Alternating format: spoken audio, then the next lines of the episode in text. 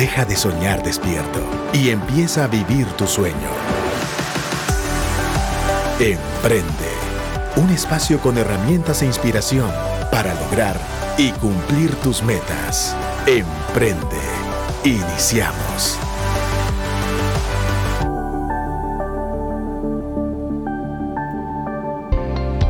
Hola amigos de Emprende y Radio Actitud nuevamente aquí en una entrevista donde vamos a absorber muchísima información y este tema que traemos hoy para esta entrevista es un tema que siempre he querido yo traer a alguien, pero alguien que sí sea un crack en el tema que vamos a hablar. Así que hoy también tengo aquí en cabina, aparte del invitado que ahorita vamos a presentar, tengo a mi querido Eliezer Zapeta. ¿Cómo estás, Eli? Hola, mi querido Pepe. Buenas tardes. Bien, gracias a Dios. ¿Y tú? Listo para entrevistar aquí al invitado súper especial que tenemos hoy. Listo, aquí con el iPad lista para tomar notas. Pues buenísimo. Les comento que a este invitado que tenemos hoy lo conozco desde hace muchísimos años y realmente siempre le he tenido mucho respeto por la carrera profesional que lleva y también obviamente por lo que él ha hecho en su vida personal y familiar. Hoy tenemos aquí en cabina a Andrés García Melgar, gerente regional de Mercadeo Centroamérica para The North Face Caterpillar, Hush Poppies y Adoc. Entonces, Andrés, bienvenido. Gracias, Pepe. Gracias por la invitación. ¿Cómo están? Gusto saludarlos. Buenísimo. Pues la, primera pregunta que siempre le hacemos a nuestros invitados, ¿verdad, Eli? ¿Cuál es? Andrés, ¿quién es Andrés García? Bueno, Andrés es una persona, primero amante a Dios, sobre todas las cosas, es mi prioridad, es mi centro y mis fuerzas en todo lo que hago. Segundo, pues eh, amo a mi familia, a mi esposa, a mis hijos, que también son mi core y mi razón, mi, razón de existir. Y tercero, pues amo mi carrera, como ustedes ya bien narraron, tengo pues bastantes años de estar en, en la rama de marketing y branding y pues me apasiona, ¿verdad? Todo lo que hago. Bueno, no puedo dejar afuera el deporte, también soy amante del deporte, me encanta el deporte. Ah, buenísimo, pues también vamos a hablar un poco de deporte. bueno, Bienvenido. como saben, Andrés García, marketing integral. Ese es el tema hoy, marketing integral. Y realmente, pues obviamente, para preparar este programa, a, platicamos con anterioridad y hay contenido, pues que obviamente queremos llevar a, a, toda la línea. Emprendedores, empresarios, gente que obviamente está en el área de marketing. Y hoy tenemos a alguien que pues no solamente ha estudiado esto, sino realmente tiene años de experiencia y obviamente el puesto que hoy tenés representa mucho porque atendés la región. Contanos un poquito, Andrés, cómo son tus funciones, eh, desde hace cuánto estás en este grupo y, una introducción acerca del tema. Buenísimo, pues yo creo que el marketing, eh, bueno, yo empecé hace más o menos 20 años promedio de, ejercer en marketing desde muy joven, tuve la oportunidad de tener una gerencia en marketing a los 23 años oh. y pues ahí fui descubriendo muchas cosas que tenía esta carrera y les comentábamos antes, ¿no? De que es una, eh, es una rama que, que, ha crecido muchísimo. Eh, en Europa y Estados Unidos es la prioridad para muchas marcas. Vemos a Apple, vemos Sony, vemos eh, no sé, hasta marcas de deporte, FIFA, que su, su, centro de ser viene a través del marketing, el branding. Y en Latinoamérica muchas veces eso se deja a un lado y no digamos Centroamérica. Entonces creo que hay una gran oportunidad para, para las empresas de poderlo gestionar. Eh, como decías tú, bueno, ahorita estoy en una empresa regional, también en algún momento estuve en una marca internacional. Eh, también he, liderado el marketing de marcas locales y siempre se mantiene el mismo ADN. Eso es lo interesante y lo que vamos a hablar hoy, que es el marketing integral. El marketing integral compone diferentes elementos de acuerdo a lo que tu empresa tiene y gestiona. Si es una empresa que va de empresa a empresa, B2B como se le conoce, pues bueno, hay una razón del marketing que puede hacer. Si es venta al detalle o tengo una tienda, como estoy ahorita, tengo un consumidor final, igual hay un ecosistema que yo puedo dibujar de una forma básica y sencilla, que a veces creemos que es una ciencia muy difícil de, entrarle, ¿verdad? O también les comentaba a ustedes eh, con anterioridad que eh, muchas veces no le asignamos el recurso que requiere. ¿verdad? Está finanzas, recursos humanos, está el área operativa, pero el de marketing es como, otra vez, repito, en nuestra región no, no lo estoy generalizando, pero veo muchos casos que siempre se deja a un lado. Cuando eso puede ser, ser nuestro gran salvavidas en momentos de crisis o en momentos críticos. O bien, muchas marcas a veces ni lo saben, llevan 15 años, 10 años de ya operar en un país y ya su, el asset, su activo, que es la marca, ya tiene un valor en el mercado. Si tú quieres vender tu empresa, eh, bueno, y ya tenés ciertos años y representas tanta cantidad de ventas y tenés cierta clientela, ya, ya tenés un activo que puedes vender. Y ese activo es tu marca. Buenísimo. Entonces, ¿cómo gestionas tu marca, tu marketing, tu branding y la relevancia que puede llegar a tener para, Perfecto, yo creo que ahorita a los emprendedores que están escuchando se les hizo clic, ¿verdad? Porque realmente cuando vos emprendes, ¿qué es lo que normalmente el emprendedor quiere? Vender, plata. Vender, claro. porque quiere plata, ¿verdad? Pero normalmente solo se enfoca en vender, vender, vender y no hace una marca. Y yo he visto, de verdad, que hay emprendedores que tienen unas mar tienen unos nombres para sus empresas que se lo fuman, yo no sé de dónde, yo, ay Dios santo, te puedo decir que necesitas estudiar marketing, digo yo, ¿verdad vos? Porque el marketing enfoca muchas cosas. Para mí el marketing, pues tú lo conoces bien, pero en- enfoca hasta tu dominio de Claro. tu dominio web, tu logo, sea, el nombre eh, y, y obviamente identificar eh, lo que tú hablabas ahorita hace un ratito. Somos B2B, somos B2C, ¿verdad? Porque obviamente cada segmento tiene su, su forma, ¿verdad? No es una fórmula eh, mágica o un tema de rocket science, pero hay que entender esa parte, ¿no? ¿Qué opinas, Eli, sobre el tema? Yo pienso que están, estamos tratando un tema bastante interesante y lo que nos está diciendo Andrés es bastante valioso porque como tú decías hace un momento, un emprendedor lo que hace es funcionar en base a su necesidad. Y la necesidad es vender. ¿Por qué? Por la subsistencia, por la necesidad de oxigenar la empresa. Pero, en, pero es bien poco el, el porcentaje, pienso yo, que está pensando en construir una marca a mediano y largo plazo. Y es ahí donde vemos el fenómeno de tantos negocios que mueren en 2, 5, 10 años, o incluso que hay un negocio que muere cuando el fundador muere. En ese momento se va también la marca, se va el proyecto, porque, bueno, no, no decir la marca, sino muere el proyecto porque el, la marca como tal no se construyó y no hay, una, no hay un fundamento para que pueda trascender en las generaciones. Buenísimo. Andrés, ¿qué, qué consejo le darías a esos emprendedores que están iniciando y obviamente quieren tener más acerca de tener como un plan de marketing? ¿Cuáles serían esos, esos consejos, esos pilares que tú has visto a lo largo del tiempo? Yo creo que empezar por lo básico. Y tú, y tú José Luis, comentabas algo de, de esto. Pepe, El- hombre, Pepe. Pepe, Pepe. Yo, yo- yo muy formal aquí contigo. Eh, Está muy serio hoy. Sí, está muy serio. Por Sí. eso, por eso le dije José Luis. Cabal.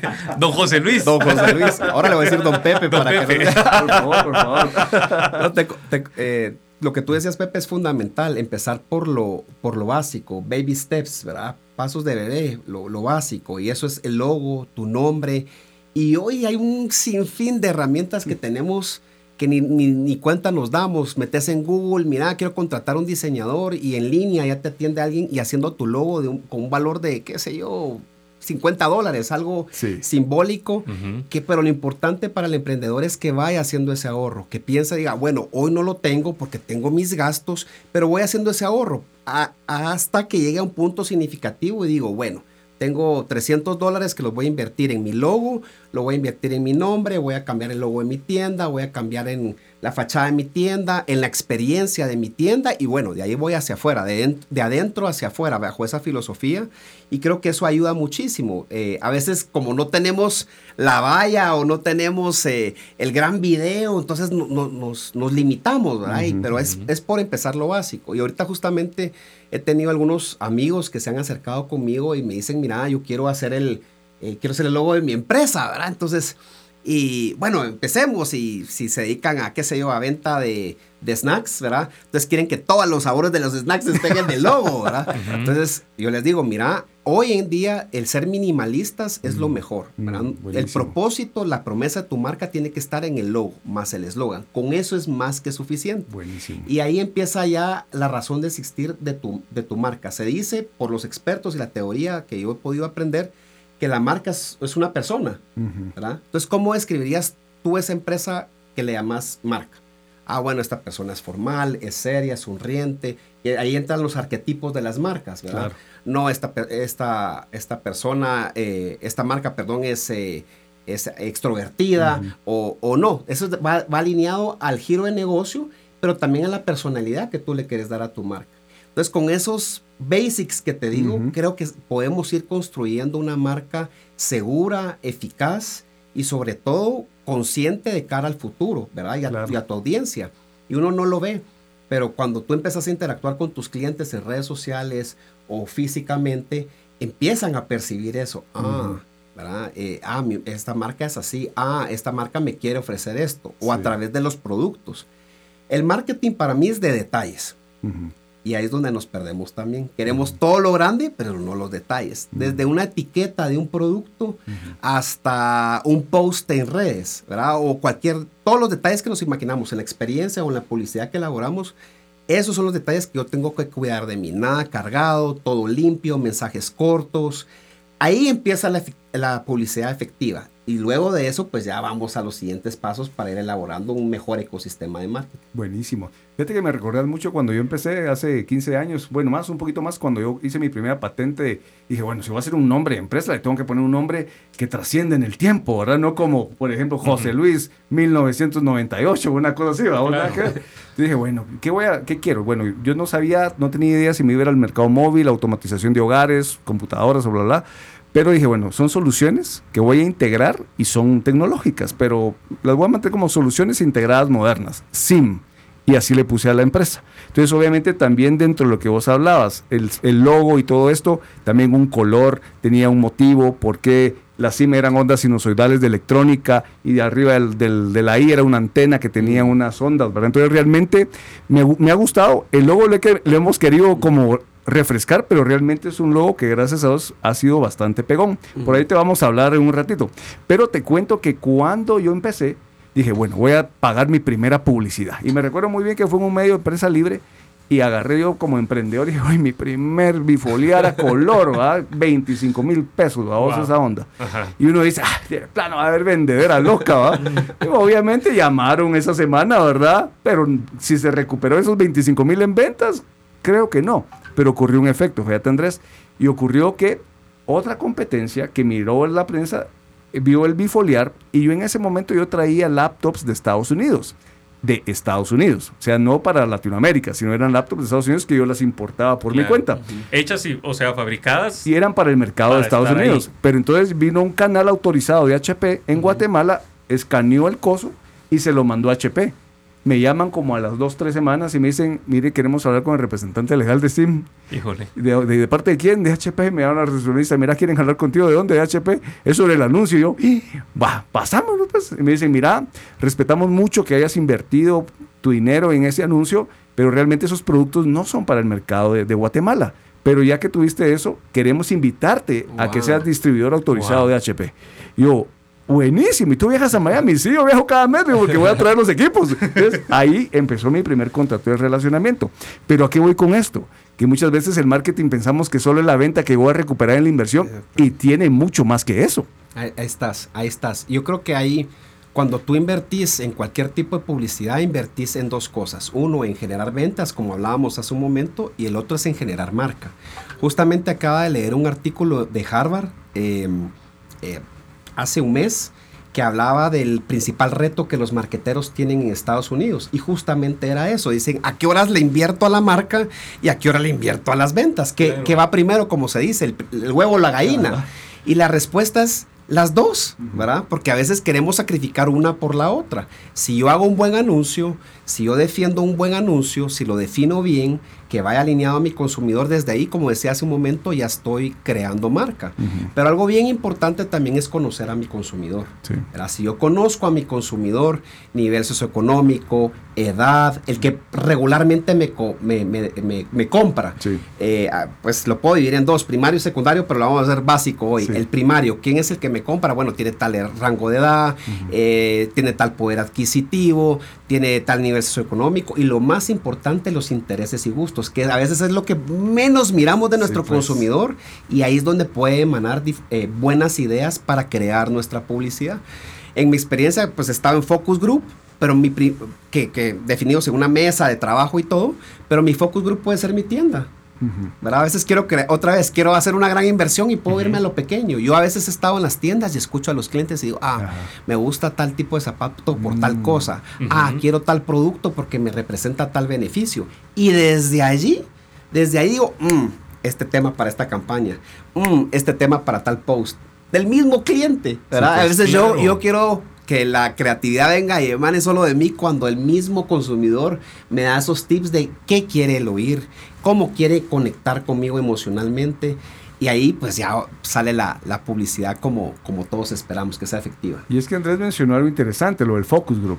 Porque a veces vos como emprendedor crees que lo que te gusta a vos le gusta a todo el mundo. Claro. Bueno, y no es así. No, funciona así. Y, yo tengo una experiencia con eso. Eh, esta empresa que, que yo estoy dirigiendo ahora, la empecé con una visión bien objetiva, bien clara. Bueno, yo soy financiero, entonces tengo una mente cuadrada y numérica por default.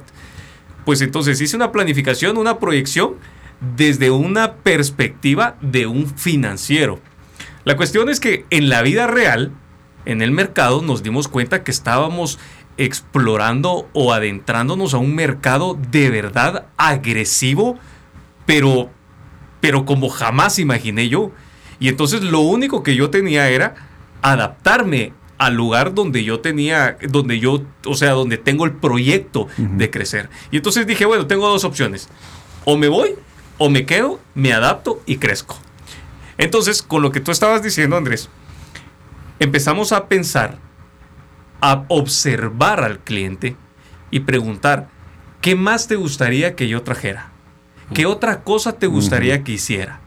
Mira, eh, por ejemplo, ¿qué problema tenés con esta situación o con esta otra marca? ¿Cómo te ha ido?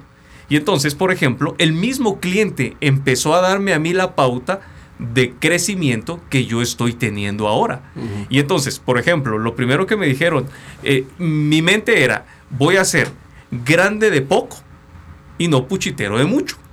O sea, esa fue mi visión. Yo creo que te lo dije. Y entonces, en la vida real, me empecé a percatar que el cliente quería esta otra cosa, esta otra cosa. Y entonces empezamos a medir. Si un cliente me pide una taza, no la voy a llevar.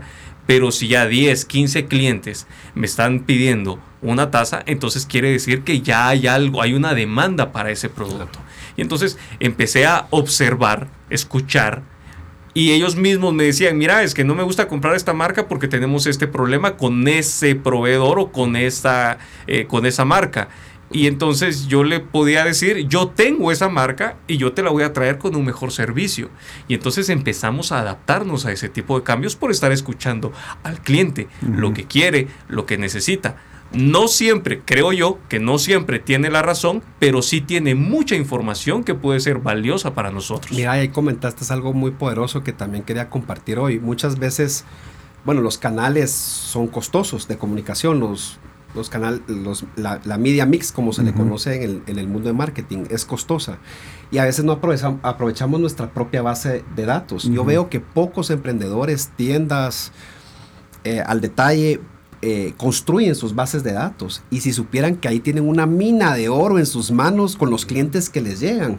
Yo, he, yo, he, sabido de marcas que a veces son millones de bases de, clientes que tienen y que van construyendo y eso es súper poderoso para, para cualquiera. Entonces con lo que tú decías, es decir, bueno, ya descubrí que esto, esto le gusta al consumidor, entonces se lo puedo ofrecer. O bien testear como decía, no necesitamos hacer un focus group ni invertir en uno, decirle a este grupo de clientes o los puedo empezar a segmentar y decir, este mi cliente, eh, son mis clientes VIP, con los que yo creo que son leales. Bueno, les voy a hacer unas preguntas. Mira, ¿cómo miras esta publicidad? ah, fíjate que no me gusta porque el color negro se ve, se ve dark, se ve oscuro, o mira si me gusta, o el brillo, la historia, qué sé yo, cualquier detalle que nos puede dar a mejorar. Y eso que tú comentabas es muy poderoso. Las bases de datos nos pueden llevar a darle un punto de quiebre a nuestras ventas que no nos imaginamos usando el marketing. Totalmente. Entonces yo tengo una pregunta. Cuando, obviamente cuando un emprendedor inicia nadie lo conoce, ¿verdad? Y se tiene que dar a conocer. Entonces hay un término que se llama brand awareness, ¿verdad? Hablamos un poquito de brand awareness.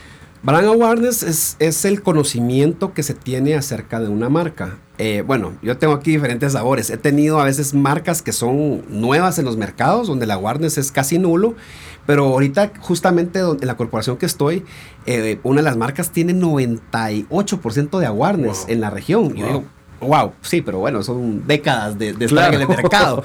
Entonces, es cuánto tu cliente meta conoce tu marca, tiene una asociación de la marca. Entonces eso lo puedes lograr de muchas formas, pero hoy hay una herramienta muy poderosa que es la digital, que sabemos que es la que más ha crecido en el último tiempo. Y hacer una breve intro de esto es, fíjate Pepe, que eh, leía también otro artículo que una de las carreras que más ha cambiado, o la carrera que más ha cambiado a nivel global en los últimos cinco años era, es el marketing.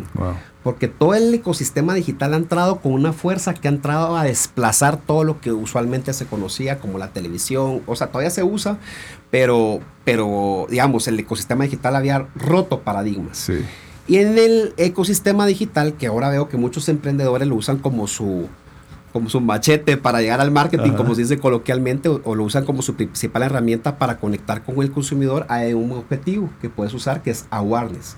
Puedes eh, invertir por awareness, puedes invertir por conversión, puedes invertir por, eh, por tráfico a tu sitio, etcétera, etcétera, etcétera. Pero hay uno que es especial en awareness. Entonces mi consejo es, siempre dejemos un porcentaje de la venta en digital, los que ya pautan en digital, para awareness, porque eso es lo que yo decía uno, eh, vamos a invertir en hacer marca, pero también vamos a eh, invertir en hacer venta. Las dos juntas nos van a llevar a proyectar y a ir consolidando mi marca y mi empresa de una mejor forma, de una manera más efectiva. Buenísimo, y ahí es donde estamos aterrizando en el tema de marketing integral, porque integra diferentes cosas. No solo es, hay mi logo, no solo es cómo voy a hacer mi dominio de, internet. O sea, hay muchas cosas que tienen que ver con ello. Y obviamente la creación de los logos. Pero hoy por hoy, la verdad, uno de los consejos principales que estamos dando aquí es compren su dominio, ¿verdad? No sé, en Gmail, Hotmail o Yahoo. Eso, eso ya de por sí ya no da un tema de profesionalidad, es básico, ¿verdad? Tú lo, que hablabas, los canales digitales o la omnicanalidad. No sé si podemos hablar de esa parte de la omnicanalidad, que también se da mucho en el tema de marketing. Yo creo que el tema digital, eh, Pepe y Eli, se da mucho que todos nos vamos redes, ¿verdad? Instagram y Facebook. Pero el ecosistema digital hoy es mucho más amplio y tampoco es nada complejo. Yo, y hay algo que te quería comentar, el WhatsApp, por ejemplo, es una herramienta súper poderosa de venta. Y yo veo que los vendedores de las tiendas ahora desde de ahí contactan a sus clientes, pero todo, todo lo puede emanar a hacer una comunicación efectiva. Y, a veces lo hacen desde el, ¿cómo se llama? La, la label que le pones, la etiqueta que le pones a, a tu WhatsApp de tu tienda, del perfil de tu tienda, que sea nice, que sea bonito, que sea ad a tu, a tu logotipo, cómo voy a conectar con el cliente, cómo estás Pepe, mucho gusto saludarte, mira, me entró la nueva colección de esto, te lo quiero ofrecer, sé que a ti te gusta el color azul, mira, aquí está, desde ahí, ¿verdad? tener un speech de venta dentro de, de, esos canales, correcto. Eh, bueno, está también el mailing que hablábamos de, con él y las bases de datos, cómo conectas a través del mailing. Nosotros mandamos varios mails a los clientes, eh, marcas también de, ropa como Express, Gap. Eh, es su medio central, ahí lanzan N cantidad de promociones. Los estadounidenses son los genios en eso. Todo ese omnichannel, cómo lo saben aprovechar y canalizar. Y otro buen, buen tip que les puedo dar es cómo puedo mixear los diferentes canales. A veces, bueno, tengo un post o tengo un mensaje, me entró lo nuevo y todo lo mando ese mismo día. Pues. Pero si yo te tengo por WhatsApp, si yo te tengo por el, la web, si yo te tengo por otro canal digital, por Facebook, y te lanzo todo ahí, te abrumo. Entonces, hace un cronograma, haces espaciado y dices, bueno, este día te conecto, conecto a él y por los martes por WhatsApp los jueves por mailing o la otra semana. Entonces, entre más le doy oxígeno, él empieza a, carburar esa idea y ahí entra un concepto que se llama el funnel de conversión o el funnel de conversión. Este funnel, no quiero entrar mucho a detalle de eso, pero arriba te habla que es donde empezás a construir ese awareness que me preguntabas. Los pensamientos, las ideas del cliente, qué, qué idea tiene acerca de tu marca. Ah, bueno, ya voy entendiendo que vende Pepe, por ejemplo, ¿verdad? Ah, perfecto. Después entran en el, raciocinio, en, lo racional. Ah, esta computadora me va a servir a mí y voy a desechar la que tengo porque tiene más beneficios, tiene mejores licencias, etcétera, etcétera. Y lo último es el funnel de conversión. Ahí es cuando ya tenías al cliente en el aro, pero no es con el primer mensaje. La teoría te dice que el 10, más o menos el 10 o el 15% son los clientes que convertís en, el primer mensaje, que a veces nosotros queremos que sea el 100, pero no, es un funnel de conversión que lo vas construyendo con consistencia. Eh, y la periodicidad también que te comentaba, que tiene que ser estratégica y no lanzas la, la, la malla para pescar a todos, no funciona así. Buenísimo. Yo creo que hablaste de un tema importante, el calendario de publicaciones, ¿verdad? El calendario de hits que se deben de tener los, em, los emprendedores o los empresarios para esto. Y quisiera tocar un tema que siempre me ha gustado a mí, el top of mind. Y después escuché algo del top of heart. Ok. no sé si tú lo has escuchado, pero podemos hablar un poquito, que todo el mundo dice, ah, sí, yo, yo, lo tengo en el top of mind. Ah, pero yo en el top of heart. Entonces, háblame un poquito. Sin estar enamorado, ¿verdad? Mira, en los años más o menos, si no mal me falla la memoria, eh, pues nace todo el tema de Top of Mind, si no estoy mal, con Philip Kotler, que es el, como el padre de la mercadotecnia, se le conoce. Y pues el Top of Mind es nada más que tú, qué tan rankeada está tu marca respecto a tus competidores eh, en la categoría, en el marco de referencia de, competidores que tú tienes. Entonces, bueno, mi top of mind estoy en el tercer lugar, quiere decir que tengo dos competidores arriba de, de mí, ¿verdad? Eso lo definís básicamente con un estudio de mercado. Y también lo puedes hacer. O bueno, hablamos de las bases de datos.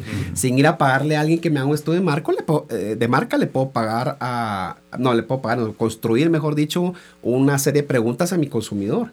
Mira, tú cada vez que compras eh, adornos, ¿a dónde tú vas? A, B, C, D. A, pues primero pienso en ti, segundo pienso en el otro. Y ahí puedo ya construir el top of mind. Y el top of heart, la diferencia que tienes que va más apego a tus sentimientos, tus emociones, ¿verdad? Por ejemplo, ¿qué representa e-, esa marca para ti? Alguien que lo está haciendo grandioso a nivel global es Amazon.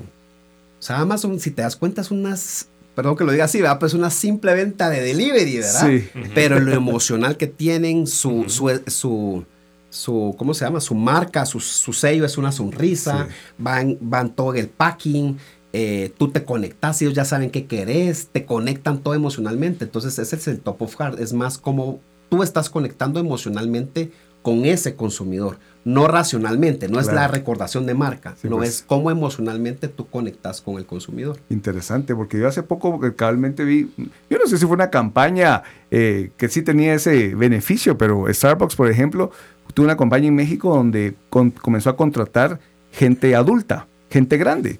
Entonces yo digo, wow, todos los que tenemos abuelitos, de, ahora voy a consumir Starbucks porque pueden contratar a mi abuelito, ¿va? Entonces en un momento, un movimiento como tal puede estar amarrado a una campaña de marketing, siento yo, ¿verdad? O sea, no todo es eh, benéfico, no todo es altruista, siento yo al final de cuentas. Entonces creo que mezclar ese tipo de situaciones creo que podría ser bueno y benéfico para una campaña de marketing.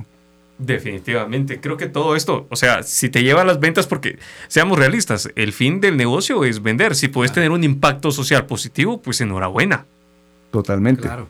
No, y con lo que decía, sí, el fin es vender, pero también hay marcas que venden por sí solas. Y el ejemplo que tú tocabas, Starbucks. Mucha gente a veces, pero que lo diga así, por, por la gente de Starbucks, pues para hay gente que no le gusta el café de Starbucks. Hay mucha gente que yo escucho que no, pero les ¿qué les gusta? Estar con el vaso que tiene el logo de Starbucks.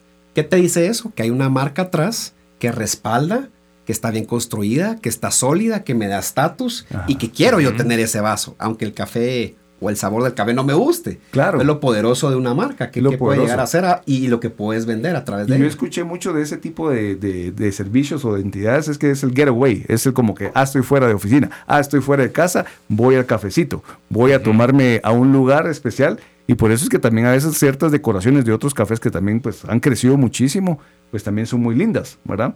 Yo, regularmente pues voy a otro, pero no vamos a hablar porque no estamos patrocinando, no están pagando la radio.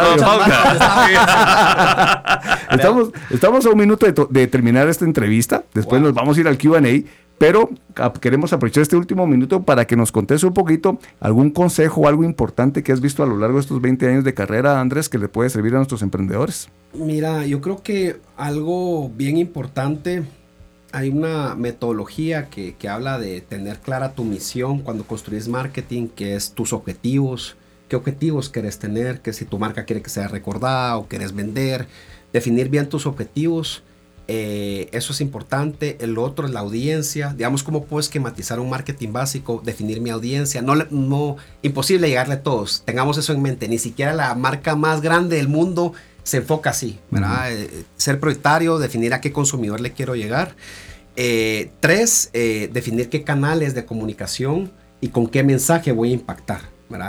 y cuatro, y la última, que creo que es la más importante, es, la, es medir tus resultados.